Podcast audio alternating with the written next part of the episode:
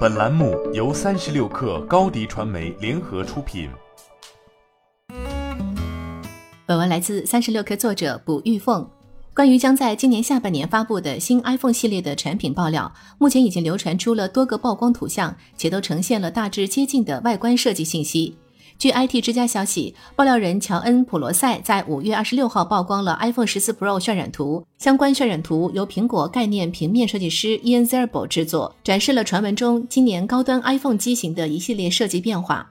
渲染图曝光的是一款紫色的 iPhone 十四系列机型。乔恩·普罗塞证实，iPhone 十四将以独特的紫色版本作为标题，并称 Pro 预计拥有石墨色、银色和金色版本。从曝光的渲染图来看，其取消了沿用多年的刘海屏，转而采用了打孔组合的方案。打孔位于屏幕顶部中央，一处是圆形单打孔，一处为药丸形的长打孔。而苹果在泰国的一则 Apple Pay 广告中所展示出的全新 iPhone 机型，也印证了打孔加药丸这一设计消息。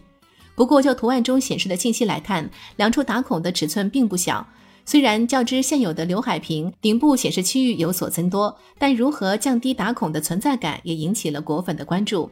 除了正面屏幕较以往系列的变化外，这款 iPhone 十四 Pro 的后摄模块尺寸或有较大提升，包括全系四十八 MP 摄像头系统，传感器尺寸增加了百分之五十七，支持八 K 视频录制。渲染图还展示了 iPhone 十四 Pro 的二角，半径更大，外观更圆润。由于更大的后置摄像头模块，苹果可能被迫更改 iPhone 十四 Pro 的搅拌镜。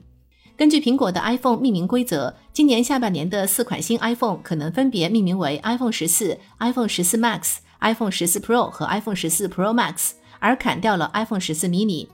对于此前有消息称受疫情影响，iPhone 十四系列生产被迫延迟三周，郭明基发文表示，尽管 iPhone 十四 Max 的生产进度落后，但目前仍在控制之中。供应商可以加班加点赶上进度。自上海封锁以来，苹果并未更改 iPhone 十四机型的发售计划。关于富士康提前招工生产苹果 iPhone 十四的传闻，富士康于五月二十四号回复中国证券报记者称，不针对任何客户及产品发表评论。针对网上关于 iPhone 十四延产要等十月份才能面世等消息，苹果分析师郭明基表示，iPhone 十四的挑战将来自于需求端而非供应端。